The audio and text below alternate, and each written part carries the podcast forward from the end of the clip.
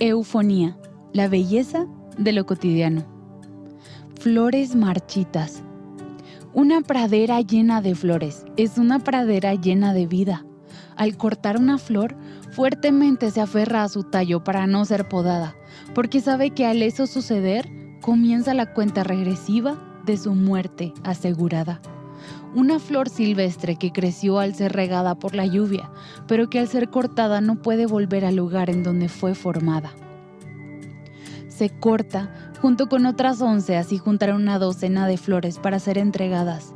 Lindas al inicio, pero se puede ver que la belleza durará poco tiempo porque nunca más volverán a retoñar. No hay forma de retroceder el tiempo, porque una vez separadas de la Tierra, su desaparición se convierte en algo inminente. Flores podadas, que aunque muestran belleza en el exterior internamente están muriendo. Se pueden poner en un florero con agua fresca, colocarlas en medio de la sala para que todos las vean, con luz directa del sol. Pero nada las hará vivir otra vez. Flores marchitas, muertas en vida. ¿Cómo hacer para que esas flores vuelvan a la vida? ¿Cómo hacer para que el tiempo no sea su enemigo mortal? ¿Cómo traer belleza a ellas una vez más? ¿Cómo volver a ser solo flores que irradian belleza y no marchitas que cuentan acerca de su muerte? Pareciera una hazaña imposible de realizar y me recuerda a aquellos que reflejan una vida perfecta, una vida plena, llena de atención, de vistas y de likes, pero que por dentro todo está vacío, lleno de inconformidad, tristeza y soledad. También me recuerda a mí misma que creía que con obras lograría llegar al cielo, como una escalera de buen comportamiento que me haría recibir un premio lleno de alabanzas por lo buena que había sido en la tierra.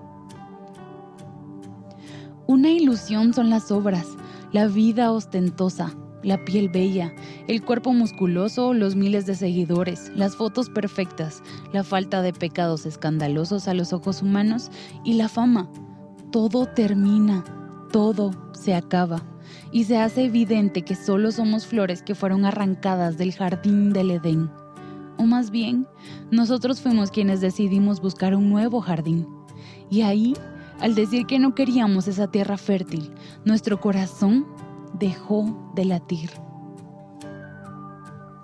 Somos flores que son hermosas, porque así son las flores, pero tenemos fecha de caducidad. Nuestros pétalos uno a uno van cayendo y no podemos recogerlos y volverlos a pegar. No podemos revertir el tiempo ni nuestras decisiones ilógicas de correr lejos de la tierra fértil que nos vio florecer por primera y única vez. ¿Qué hacer? Nos hemos enredado en nuestras raíces y nos convencimos que la felicidad y satisfacción se pueden alcanzar con nuestras acciones. Pero nada de lo que hagamos o dejemos de hacer nos hará sentir satisfechos y menos nos resucitará de la muerte que habita en nuestro corazón y que un día sin falta llegará.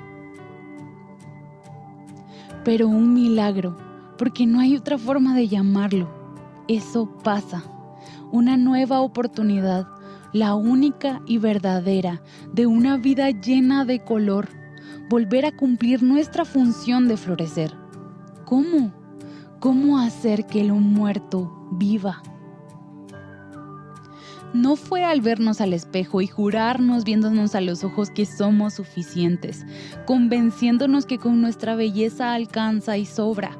No fue esforzándonos por ser mejores, no fue construyendo torres como la de Babel para alcanzar el cielo, sino más bien todo lo contrario las manos que un día nos plantaron en el jardín destinado para nuestra existencia, nos recogieron de los floreros sin sentido en los cuales habíamos decidido habitar y nos sembró dentro de su corazón.